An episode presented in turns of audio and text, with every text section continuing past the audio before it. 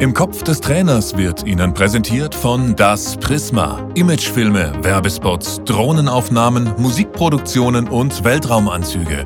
www.das-prisma.de Hallo und ganz herzlich willkommen zu einer neuen Ausgabe von Im Kopf des Trainers. Heute mit einem sehr spannenden Fußballlehrer, der in einigen Ländern schon gearbeitet hat. Ganz herzlich willkommen an Peter Hüballer. Hallo Stefan, grüß dich. Hallo Peter. Spannende Station im Ausland. In den Niederlanden hast du gearbeitet, in der zweiten Liga, ja. dazu auch noch in der ersten Liga, in der Ehrendivisie. In der Slowakei in der ersten Liga hast du als Cheftrainer gearbeitet, in Österreich in der Bundesliga, in der deutschen Fußball-Bundesliga bei Bayer Leverkusen mal als Co-Trainer und noch ein paar weitere spannende Stationen. Wir werden über ein paar natürlich auch reden, aber Du bist auch ein Buchautor, hast schon fast zehn Bücher herausgegeben, schreibst gerade ein aktuelles äh, zum äh, Stichwort Gegenpressing. Aber das Training ist bei dir ja so ein ganz wichtiger Fokus in vielen Büchern. Deshalb möchte ich am Anfang auch mit der Trainingsthematik loslegen. Verrate mir doch mal, lieber Peter, warum sind nicht alle Profifußballer beidfüßig? Ja, weil es nicht trainiert wird. Ne? Ich glaube, es ist ja genauso wie mit alles, was mit Üben zusammenhängt. Wenn du jetzt eine Sprache zum Beispiel lernst oder wenn du in der Schule Mathematik trainier, äh, lernst, ja, dann musst du üben, eine ganze Zeit trainieren. Und ich glaube, dieses Feldtraining, äh, das wird immer ein bisschen schlechter in Deutschland. Also ich glaube, dass wir so dieses Deutschland ist ja ein sehr, sehr interessantes Fußballland. Auf der einen Seite sind wir sehr traditionsreich, auf der anderen Seite gehen wir jeden Trend so ein bisschen mit. Und jetzt ist ja auch wieder so taktischen Sachen und viel Kurzpassspiel und das machen wir ganz viel. Aber so einfach links, rechts immer den Ball spielen, passen, schießen, das ist jetzt gerade nicht so super sexy. Und ich glaube, dass, äh, ja, ich glaube, Beidfüßigkeit hast du im, im Profifußball, es ist echt schlecht. Aber weil es im Kinderbereich und Jugendbereich halt nicht so viel trainiert wird, da wird halt ja dann äh, auf Taktiken und diese Sachen mehr Wert gelegt und äh, ja, um die Frage einfach zu beantworten. Ich glaube, es geht auch genetisch und äh, es ist genauso wie Beidhändigkeit. Das, also du hast ja immer so eine, ähm, äh, eine Vorwahl für eine Hand und für einen Fuß. Aber ich glaube, dass wir es einfach sehr stiefmütterlich trainieren, weil es vielleicht nicht so ein sexiges Training ist als zum Beispiel Taktiktraining. Aber wenn die Amateurtrainer das nicht machen, die vielleicht auch nur zwei bis drei Trainingseinheiten pro Woche zur Verfügung haben, warum macht der Bundesliga-Trainer das grundsätzlich dann nicht? Ich glaube schon, dass du, du hast als Bundesliga-Trainer natürlich mehr Zeit. Ähm, ich glaube, dass aber ganz viel auch noch dieses 11 gegen 0 trainiert wird, ähm, äh, halt in taktischen Bereichen, da wird auch viel gecoacht. Ich glaube nicht so viel, dass so viele Bundesliga-Trainer mal Technik coachen. Aber auf am Ende des Tages äh, verlierst du einen Ball oder gewinnst einen Ball, weil die Technik geil ist oder schlecht ist ich glaube gar nicht so, dass der Schlüsselfaktor die Taktik ist. Also da komme ich immer mehr von weg. Also ich habe in ganz vielen Mannschaften, ich bin ja jetzt fast an die 30 Jahre Trainer, äh, ganz viel mit Ballhandling gemacht. Also immer, wie du, wie du der Chef am Ball bist. Und da haben ganz, ganz viele, auch die besten Spieler ja, Europas, der Welt habe ich auch schon mit trainiert. Ja, die haben da Probleme mit. Und ähm, ich glaube, dass du halt sehr viel Übungs- und Spielform mach, machen kannst mit links und rechts. Ähm, also dass die Spielregel die Beidfüßigkeit so ein bisschen bestimmt. Und die musst du halt äh, ja, trainieren und die musst du halt auch finden als, als Fußballtrainer. Ähm, und ich sage ja immer sehr, sehr rebellisch, der Feldtrainer stirbt ein bisschen aus. Also dieses ganze People-Management und Zielvereinbarungsgespräche und alles, was mit den Spielern quatscht, alles schön und gut. Und alle Video und alles super, aber Training, Feldtraining musst du ganz viel machen. Und da ist Beidfüßigkeit eins der Element, gar keine Basissache, sondern eine ganz spezielle Sache. Kannst du das in, äh, in eine Übungsform einbinden, um das eben vielleicht mit taktischen Maßnahmen zu kombinieren? Gibt es da eine konkrete Übung, die du vielleicht in deinem Repertoire hast, die diese Beidfüßigkeit trainiert und eben das, was du sagst, das Taktische, was ja für die meisten Trainer äh, wichtiger erscheint? Ja, ich glaube, es gibt ganz viele Pass- und Trappübungen, also ganz viele Passübungen, wo du das automatisch kannst. Also ja, der Klassiker ist ja immer, oder was heißt der Klassiker, äh, wenn du ein Hütchen links hinlegst und musst dann zum Beispiel den Kontrapass spielen, also diesen, diesen äh, wie, äh, diagonalen Ball. Ja gut, wenn du das Hütchen links hinlegst und du musst andribbeln und mit dem linken Fuß, so, dann kannst du zehn Sekunden später mit dem rechten Fuß das machen. Dann kannst du so eine Rundlaufsache machen, wo du links und rechts automatisch machen musst. Weil klar ist, wenn du als Trainer mal sagst, ihr müsst mit links, ihr müsst mit rechts, das ist wie früher Steffi Graf, die hat auch nicht so gerne die Rückhand gespielt, die hat ja so den Slice immer gespielt. Und dann ist sie immer ja die Rückhand umlaufen. Also die hat dann immer schön die Vorhand dann gespielt. Äh, war sie natürlich richtig gut drin und die, Rückhand war so einfach so rübergechippt eigentlich. Das machen ganz viele ja, auch Fußballprofis, ja, die umlaufen quasi den linken Fuß. Aber wenn du halt umläufst, dann, dann hast du halt Zeitverlust, ganz viel Ballverlust auch. Und ich glaube, du kannst auch Übungen oder Spielformen machen mit Zonen, wo du dann auf der linken Seite stehen musst. Mal als Rechtsfuß gehst du halt automatisch auf die linke Seite, Linksfuß gehst du auf die rechte Seite. Dann kannst du zur Grundlinie dribbeln oder, äh, und dann musst du eine Flanke spielen. wenn du auf links stehst, ja, kannst du so diesen Wolfram Butke-Pass auch spielen. Ist schön mit dem Außenriss. Ne, nimmt man so ein bisschen brasilianisches Passspiel, ist eigentlich auch ziemlich geil, aber äh, so konservativ oder in der deutschen Konzeptsprache nennt man das seriöses Passspiel ähm, du kannst also die Spieler ein bisschen zwingen, also so, so zwingen äh, Spiel- und äh, Übungsformen kreieren. Das, und das musst du halt als Trainer überlegen mit viel Fantasie. Weil wenn du Spielern sagst, die machen das eigentlich nicht gerne, weil Spieler haben Angst, genauso wie viele Trainer.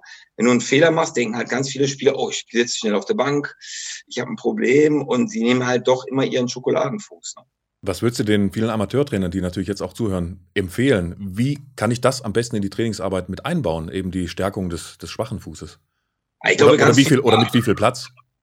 Ich glaube, ganz viel Basisübungen. Du kannst sogar auf der Viertel des äh, äh, Platzes natürlich auch gut trainieren, ne, auf ganz kleinen Sachen. Und auch wirklich auch Ball werfen mit links, rechts, Innenseite zurück, äh, äh schießen, zurückpassen.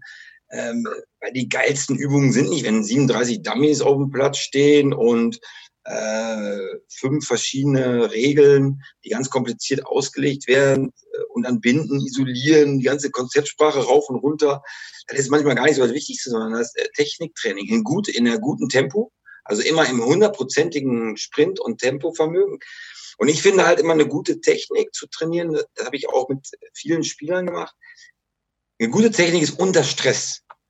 Eine, eine Technik, wo du keinen Stress hast, das ist ja ganz oft dieses 11 gegen 0 gehampel ja, das ist eigentlich gar nicht so eine super Techniksache, sondern Stress, Stress, Stress. Kannst du mit deinem Coaching natürlich reingehen als Trainer. Du kannst mit Zeitdruck, drei, vier, fünf Sekunden Regel kannst du arbeiten und immer sehen, dass halt linker und rechter Fuß, ja, noch einmal Hütchen links, Hütchen rechts, dann müssen sie es machen. Und wenn Spieler was machen müssen, machen die es dann im Unterbewusstsein sehr gut und und dann im Spiel, weil Spieler merken gar nicht so genau, was du als Trainer da manchmal vorhast. Aber im Spiel merkst du ja auf einmal, oh, im Ballhandling sind sie besser geworden. Und wenn du im Ballhandling besser geworden bist, dann bist du als besserer Fußballer. Gibt es einen Spieler, bei dem dir das aufgefallen ist, der vielleicht möglicherweise in der europäischen oder in der Weltspitze ist, aber der genau den anderen Fuß nur dafür hat, um nicht umzufallen? Und der vielleicht viel, viel besser sein könnte, wenn er diese Beidfüßigkeit beherrschen würde?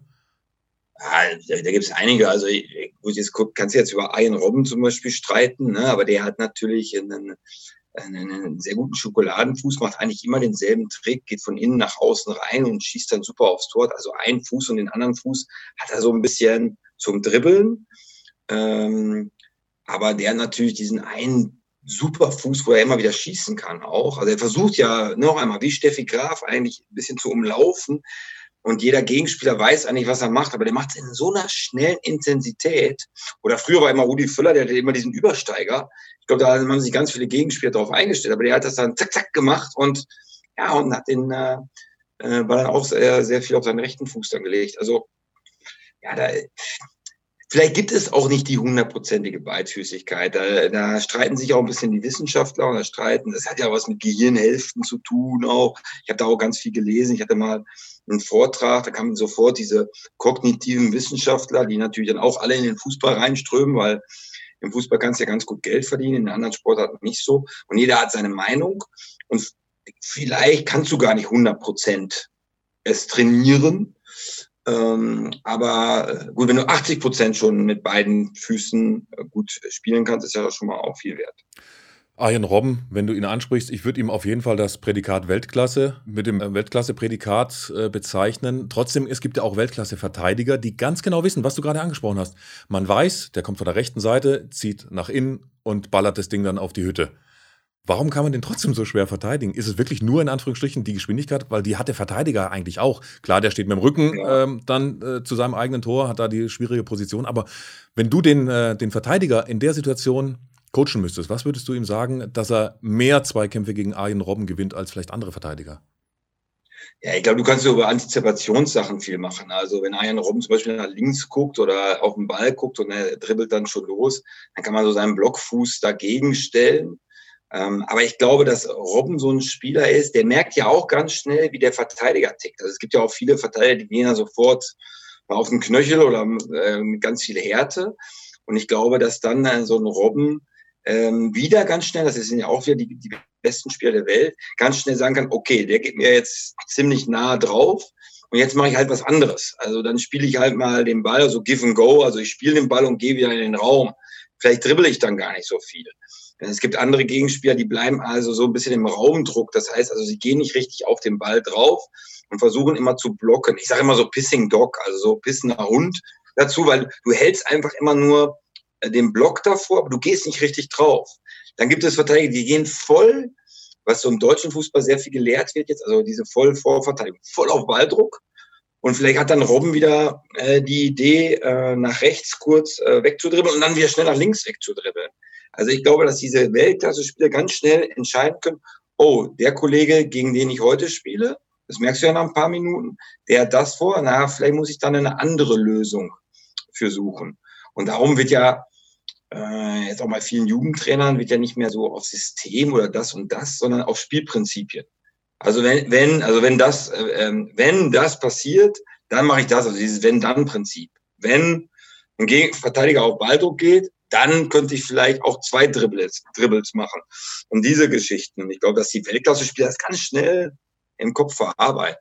Aber es gibt natürlich auch Verteidiger, die haben ihn auch schon ausgeschaltet. Also ist ja nicht so, dass er äh, unüberwindbar ist. Drilltraining ist bei dir ja auch ein ganz äh, wichtiger Faktor deiner Trainingsarbeit. Äh, Wiederholungen fast bis zum Abkotzen für den Spieler. Ja. Hättest du mit Ian Robben 100 Flanken am Stück mit dem rechten Fuß gemacht? Ja, 100 Flanken, ja, auf jeden Fall. Also ich habe das jetzt beim Corona-Training haben wir ja gemacht mit Nack. Ähm, da haben wir, konnten wir einen Meter Abstand nur mit sechs Leuten. Und die Jungs wurden echt besser dadurch. Also es, aber du musst eine Intensität reinbringen. Da kannst du halt noch einmal deinen Methodikkoffer nehmen und so Zeitdruck nehmen. Oder halt, ich coach natürlich auch ganz viel.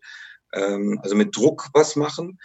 Und ähm, ähm, ja, dann siehst du einfach, dass die auch beidfüßig die letzten Wochen besser geworden sind. Und ich glaube, mit so Robben und Weltklasse spielen, du musst ja nichts anderes Training machen. Das sind ja auch ganz normale Jungs. Ne? Die sind dann nur ein bisschen reich und ein bisschen berühmt. Aber du musst ja als Trainer ganz normal mit denen umgehen. Und, und ich glaube, äh, diese Spieler merken auch ganz schnell, oh, zum Beispiel, oh, beidfüßig bin ich nicht so gut. Und die wollen das ja auch trainieren. Also jeden Spieler, den ich trainiert habe, ob der jetzt gut war oder schlecht war, der wollte besser werden. Also das kann ich wirklich sagen. Also jeder Spieler hat Bock auf Training. Und da musst du das natürlich aber auch ein bisschen attraktiv verpacken. Also äh, nur 100 Flanken immer reinzuspielen ist dann zu öde. Also du kannst es nach einem Dribbling machen, du kannst es nach einem Doppelpass machen. Du kannst es auch mit einem tiefen, also einem Deep Run, also du kannst mit einem tiefen Laufweg arbeiten. Du kannst auf ein Zielobjekt schießen, du kannst den Torwart anflanken, du kannst einen Mittelstürmer suchen, du kannst ähm, wir durften zum Beispiel in der Corona-Zeit gar keine Kopfbälle machen. Also du kannst auch zum Beispiel den flachen Ball spielen und diese Sachen. Und ähm, die Spieler merken ja auch, äh, dass sie dann besser wurden. dann ist es Drilltraining, aber du musst es trotzdem attraktiv verpacken. Was hältst du eigentlich von Live-Kinetik? Ja, ähm, geht so. Also äh, ich, ich sehe da schon Sinn äh, hinter. Wir haben damals mit Horst Lust bei Borussia Dortmund in der Jugend hatten wir auch so eine Ausbildung bekommen. Der war ja bei Jürgen Klopp dann einmal. Das ist auf der einen Seite spannend. Also als Sportstudent hatte ich damals auch diese kleinen Spiele. Das ist ja so ein bisschen das Ähnliches. Und, und ich glaube, Lutz hat das dann so, ähm, Horst Lutz hat das dann so einen Namen gegeben. Da sind die Deutschen ja auch immer sehr gut drin. Also in Holland zum Beispiel gibt es das Wort Gegenpressing nicht, sondern das heißt eigentlich sofort den Ball wieder erobern, also in so einem Satz. Und wir Deutschen, wir sind eigentlich ziemlich cool in so Namen, Live-Kinetik. Das ist auch ein bisschen eine Marketing-Idee natürlich.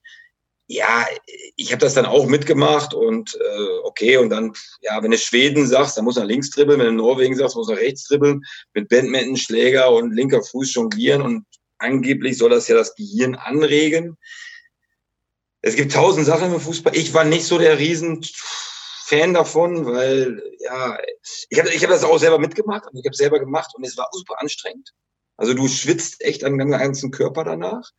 Ähm, es hat wahrscheinlich seine Berechtigung. Ich habe es im Training nicht gemacht. Weil, wo hast du so gemerkt, dass das vielleicht nicht das Richtige ist für dein Training, für deine Art als Trainer zu arbeiten? Ich bin da nicht so dahinter und ich bin ja so ein authentischer Typ und wenn ich auf irgendwas nicht so eine Lust habe, dann mache ich das nicht. Also ich habe ja so, ich bin mein eigener DJ in meinem Leben und ich ähm, muss die Mannschaft führen, weil äh, wenn, wenn, wenn du als Cheftrainer drei, vier Spiele verlierst, kommst du auch weg und sonst die Mitarbeiter, die bleiben ja eigentlich immer ganz, ganz lieb. Und dann, ich habe dann für mich so gemerkt, also ich bin dann lieber, ja, ich mache dann normales Training, also äh, mit ganz vielen anderen Sachen, viele Spielformen und so. Die haben das schon manchmal im Warming-up so reingenommen. Und wenn ich äh, zum Beispiel einen Athletiktrainer hatte, der hat da eine Affinität zu. Manchmal habe ich auch gesagt, ey, lass uns mal ein bisschen Live-Genetik machen. Das, da, da lacht man ja auch. Und äh, wir haben auch dann mit diesen Bällen, Garmin-Rugby-Bällen oder es gibt ja auch so diese dreieckigen Bällen und so. Weil du, wenn du dich jeden Tag triffst mit der Mannschaft, musst du ja auch irgendwie mal was anderes machen. Aber äh, dass es jetzt jede Woche einmal Live-Kinetik auf dem Stundenplan war, da hatte ich keinen Bock drauf. Deine Art spielen zu lassen ist ja auch, äh, ja, ist Pressing ein wichtiger Faktor, heißt viele kurze Sprints. Wie lässt du die im Training trainieren, um genau in diesen Pressing-Situationen eben den Tick vielleicht vor dem Gegner am Ball zu sein? Also ich, ich mache ganz viele kleine Positionsspiele und Spielformen, also wo du automatisch, also wo immer dieses Gegenpressing natürlich dazukommt. Also wenn du, ja, ich sag mal, ein 8 gegen 8 auf nur ein Viertelhälfte spielst, also auf so ein Viertelfeld spielst, meine ich, ähm, dann kommst du ja automatisch in ganz vielen drei, vier, fünf Meter Sprints. Also man sagt ja immer so ein bisschen in Methodik, ähm, äh, 55 Meter Breite, 110 Meter Länge. Also jeder Spieler hat ja so ein bisschen 5,5 Meter Breite und 11 Meter Länge zu bearbeiten. Wenn du also das in diesem Maßen äh, denkst, kannst du in diesem Maßen auch immer abstecken. Wenn du sagst, ich will aber kürzere Sprint machen, dann machst du natürlich das alles ein bisschen enger. Ne, du kannst ja auch sagen, ich mache es größer. Dann hat man vielleicht ein bisschen mehr Ausdauer und ein bisschen längere Sprints, was du bei Kontersituationen eigentlich ganz gut trainieren kannst. Und ich war eigentlich immer sehr ein Typ, der in vielen kleineren äh, Formen, kleineren Maßen auch trainiert hat, weil ich auch diese, diese, diese Passsachen also du kommst immer unter Stress. Das mag ich einfach. Ich mag dieses Stresstraining. Also immer ist Alarm, immer ist Theater. Und, äh, und automatisch kommst du dann auch in vielen Sprints rein. Aber du musst auch mal ab und zu mal diese längeren Sprints trainieren. Also wir haben auch schon mal drei gegen drei auf einem halben Feld trainiert.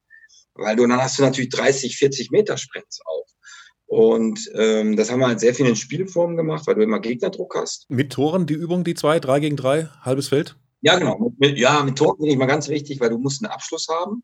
Weil guck mal, am Ende des Tages wirst du auf Resultat abgerechnet, egal ob du Kreisliga-Trainer bist, Profitrainer bist und sogar Jugendtrainer, da müssen wir uns auch nichts vormachen. Also da ist auch Ergebnis ganz wichtig. Dieses ganze Ausbildung, Geblabbel, das ist immer schön für, für, äh, für die NLZ-Homepages, aber ähm, du musst schon gewinnen auch. Und, und, und der Abschluss ist ja irgendwie das Schwierigste. Also nachher sagen ja immer ganz viele Trainer, guck mal, wir haben achtmal aufs Tor geschossen, aber wenn du ein Tor nur gemacht hast, dann ist der Abschluss ja schlecht. Und ähm, darum ist Tore mit Torwart, äh, glaube ich, ganz, ja, ganz wichtig immer.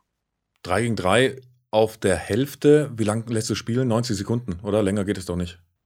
Ja, ich mache das auch sehr nach Gefühl immer.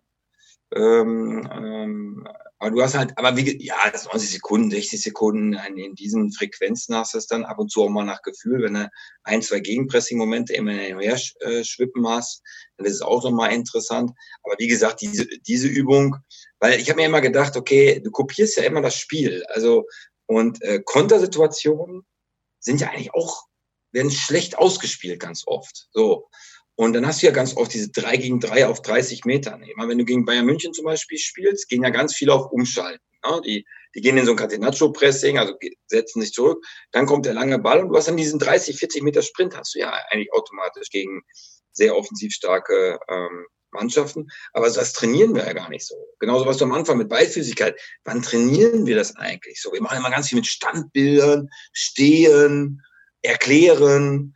Ähm, aber ähm, glaube, das mal so richtig zu kopieren, was passiert eigentlich im Spiel und das dann einfach nur zu machen, das ist, glaube ich, ganz wichtig. Und in Deutschland zum Beispiel wird ganz viel Gegenpressing trainiert oder ganz viele Trainer, besonders Jugendtrainer, sind ja diese Pep Guardiola-Fans ähm, mit Kurzpassspiel. Aber wann wird eigentlich mal ein langer Ball trainiert? Oder diese Diagonalbälle, die ganz sauber auf die Brust gespielt werden, die, die, ähm, ja, die können Spieler nicht so gut, weil wir das halt nicht so viel trainieren. Anderes wichtiges Thema, Standards. Wie viel Trainingszeit investierst du in Standardsituationen? Ja, immer mehr. Also das, ähm, ich hatte zum Beispiel Donaskas Trainer in der Slowakei mit Admir, hatte ich einen super Standardtrainer. Weil ich muss da ganz ehrlich sagen, ich äh, bin da auch sehr stiefmütterlich. Ich bin immer ganz froh, wenn ein Assistenztrainer das super gut kann. Und da haben wir natürlich ganz viel im Video äh, gearbeitet. Das haben wir auch, einmal die Woche haben wir echt Standard im Video gezeigt. Und wir haben das dann trainiert.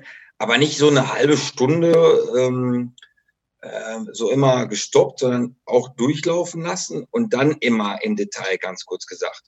Äh, Freistoß offensiv und Ecken offensiv haben wir dann immer wieder ähm, eine Abwechslung reingebracht, also immer ein Detail reingebracht äh, eine Variation reingebracht haben. Aber auch die Spieler waren super kreativ dabei. Also bei Standards war immer, da hatten wir so eine eigene WhatsApp-Gruppe auch mit den Spielern. Da haben die Spieler auch, äh, was weiß ich, zweite mexikanische Liga, bei YouTube haben sie dann irgendwas gesehen und sagten, na, guck mal, Trainer, äh, haben uns das dann auch abends geschickt oder so, haben uns gegenseitig geschickt, könnten wir das nicht auch mal trainieren? Und ja, bei Standards noch einmal. Am Ende des Tages, wenn zwei gleich starke Mannschaften gegeneinander spielen, am Ende des Tages gewinnt eine, die besser ein Standard ist. So, und ähm, ja, also super wichtig. Ich habe das früher nicht so gemacht. Was ich jetzt auch immer mehr noch mache, die, die meiste Standardsituation, die im Spiel vorkommt, ist ja Einwurf. Und wir haben äh, zum Beispiel auch in der Slowakei äh, auch viele Tore gegen uns bekommen, weil wir den Einwurf verloren haben. Und dann, äh, jetzt mache ich ganz viele Spielfortsetzungen in Spielform mit Einwurf. Ich lasse das sogar manchmal in Pass- und Trabform, versuchen mit dem Einwurf anzufangen, auch ab und zu.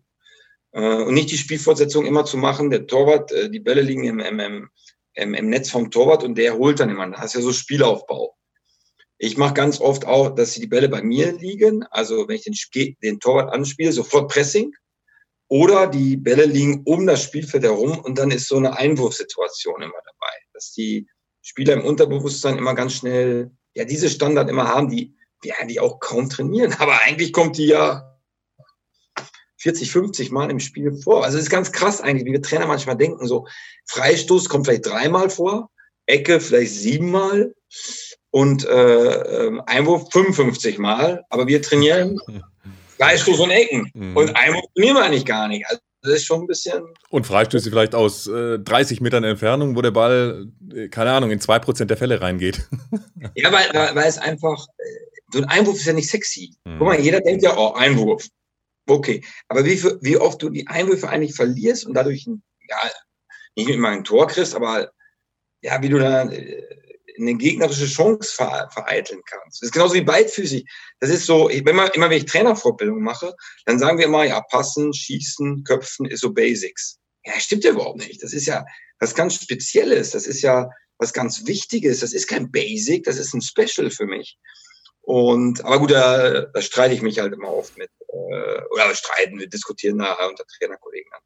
Wenn du ansprichst, sieben Ecken etwa, dann äh, ist mir da immer aufgefallen, und das habe ich meinen Mannschaften als Trainer immer vorgegeben, beim Eckball des Gegners stehen bei uns immer zwei Spieler an den eigenen beiden Pfosten, am kurzen und am langen Pfosten. Immer.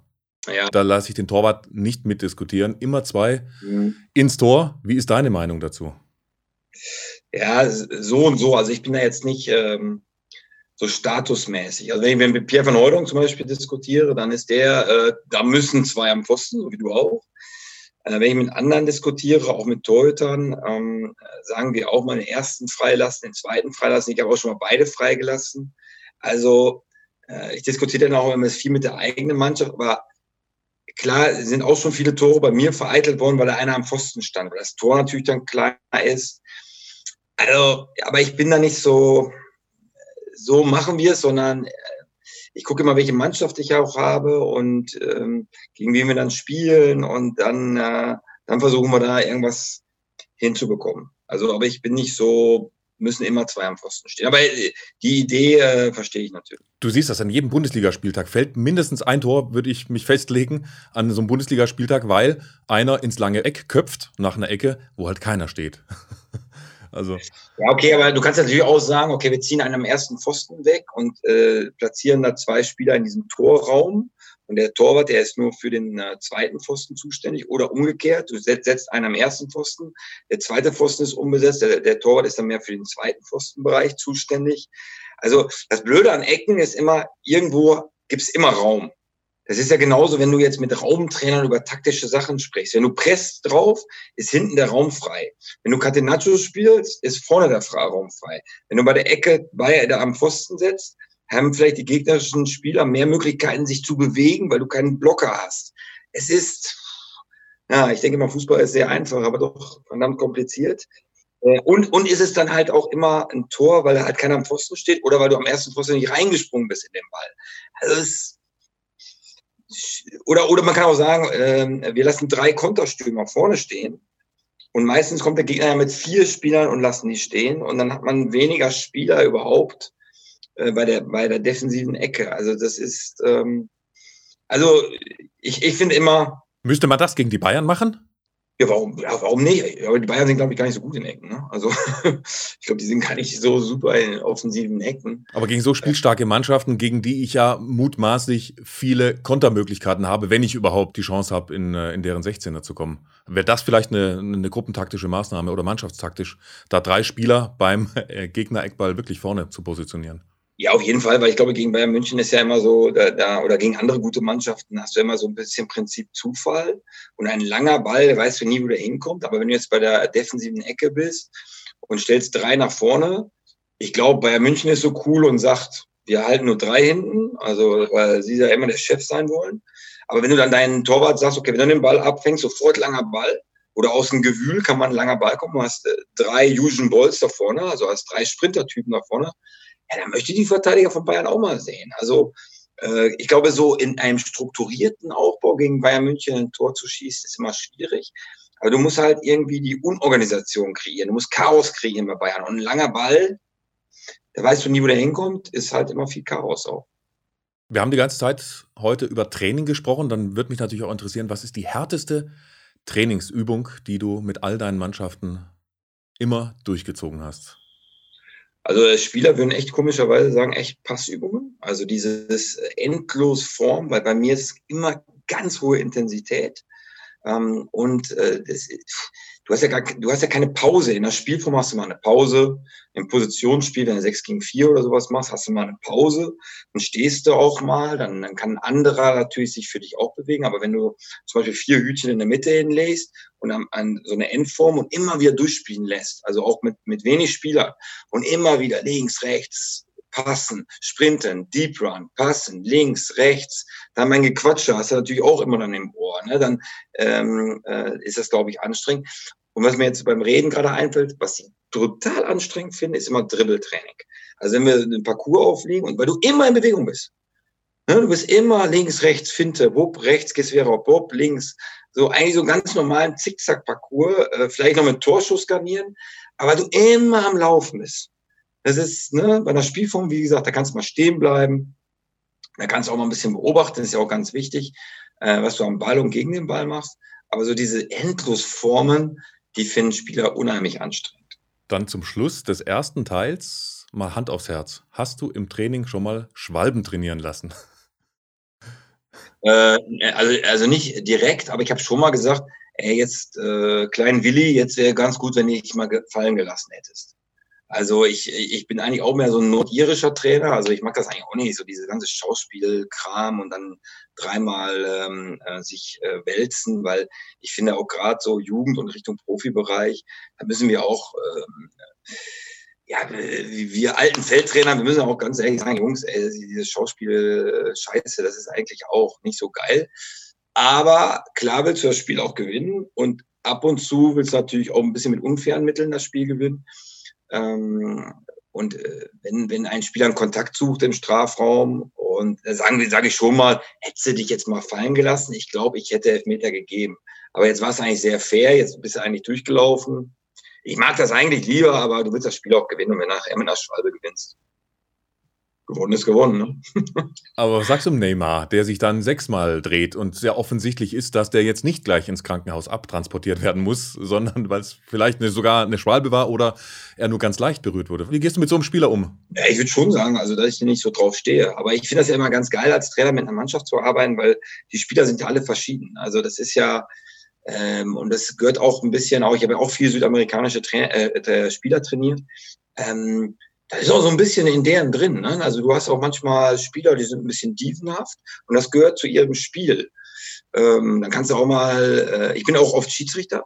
Viele Trainer sagen ja, oh nee, bloß kein Schiedsrichter. Ich finde das ganz geil, weil du kannst dich schön mit deinen Spielern auch anlegen. Und von dir als Cheftrainer haben sie schon am meisten Respekt. Ähm, ja, ich würde dann schon sagen, ey, steh auf oder mach weiter. Aber Neymar wird natürlich auch viel gefault. Ne? Ich glaube, das ist vielleicht auch so im Unterbewusstsein sein eigener Schutz hey, äh, wenn ich jetzt hier mich dreimal wälze, äh, dann gibt der Schiedsrichter vielleicht äh, mir auch einen Freistoß oder dem Gegenspieler schnell eine gelbe Karte. Ähm, der wird schon auch weggeflext, ne? Also der und, und dann kann man das vielleicht sogar als eigenen Schutz sehen. Ja, weil die Handballer, die kriegen ja richtig auf die Rübe, die wälzen sich nicht und dann kriegt der Gegner dann trotzdem zwei Minuten. Also die Schiedsrichter müssten das doch eigentlich auch gut einschätzen können, ob das jetzt ein schwereres Foul an Neymar war oder ein leichteres, auch ohne dieses ja. Wälzen. Ja, aber klar, jetzt über, aber jetzt überleg mal, äh, ich sag mal, zweimal vorher kleines V gewesen und der hat jetzt nicht Theater gemacht, hat einfach weitergelaufen. Das dritte Mal wäre es echt weggeknallt. Aber noch einmal, ich bin kein Schwalben-Fan und ich finde das eigentlich auch doof. Ähm, aber es gibt einfach die und die Spieler. Es gibt einfach auch Spieler, das gehört zu ihrem Repertoire dazu. Ne? Das ist genauso, wenn jetzt mir einer sagen würde, Coach nicht mehr am Rand, weil es jetzt nicht gerade schick ist oder so. Ja, das geht nicht. Das ist, das ist bei mir einfach drin. Und Genauso wie ein Spieler, der, wenn er eine Berührung hat, sofort fällt. Das kannst du als Trainer natürlich auch mal anmerken oder auch als Mitspieler anmerken. Komm, steh auf, du Pussy. Oder kann man ja schon mal auch mal ein bisschen auch mal eine härtere Sprache nehmen, weil ich nur Konzeptsprache hängt dir ja irgendwann auch mal aus den Ohren heraus. Ähm, und da, aber letztendlich muss es der Spieler dann wissen. Und ich glaube, Schiedsrichter sind auch nicht doof. Also die wissen auch schon, okay, jetzt geht's wieder Richtung Schauspielerei. Ähm, aber gerade diese kreativen Spieler, ich habe es damals in Dortmund mit, mit, mit Götze, mit Mario auch immer erlebt, der kriegt natürlich schon viel auf, der, auf, auf die Beine. Ne? Der kriegt schon viel auf die Stäbe, weil, äh, lass uns auch ehrlich sein, gegnerische Trainer sagen auch, ähm, gib ihm mal schön einen mit am Anfang, weil dann hat der Respekt. Ja, aber dieses gib ihm schön mal einen mit, kann von da bis da ne, sein. Also ganz kurz beim Zeigen, äh, wenn du hier andauernd an mir vorbeigehst, dann werde ich mich schon wehren. Oder ich, ja, weiß ich nicht, ich, ich, ich liefere dich ins Krankenhaus ein. Ne? Also das ist ja, diese Spanne ist ja immer sehr, sehr weit. Also denke ich mal, äh, hart zu spielen, aber fair zu spielen, ist, glaube ich, immer die, die beste Einstellung. Aber du hast du recht, dreimal sich dazu drehen gerade in den letzten Minuten verstehe ich das manchmal, du willst Zeit schinden oder so, aber mir geht das auch auf den Sack. Du hast ein paar sehr spannende äh, Stichworte gerade noch gegeben. Mario Götze zum einen, zum anderen würde ich dich an dieser Stelle auch noch fragen, wenn du selbst Schiedsrichter bist im Trainingsspiel, ob du dann ganz bewusst mal gegen eine Mannschaft pfeifst, aus Trainingsgründen, ja, aus Lerngründen. Genau, deine Antwort dazu gleich im zweiten Teil. Und dann will ich noch wissen, was du während dieser 90 Minuten denkst, was da durch deinen Kopf rattert. Das alles im zweiten Teil mit Peter Hüballa. Vielen Dank soweit für deine Zeit. Merci vielmals, war sehr spannend mit dir und ich freue mich sehr auf Teil 2. Danke, Peter. Halbzeit. Im Kopf des Trainers wurde Ihnen präsentiert von Das Prisma. Imagefilme, Werbespots, Drohnenaufnahmen, Musikproduktionen und Weltraumanzüge. www.das-prisma.de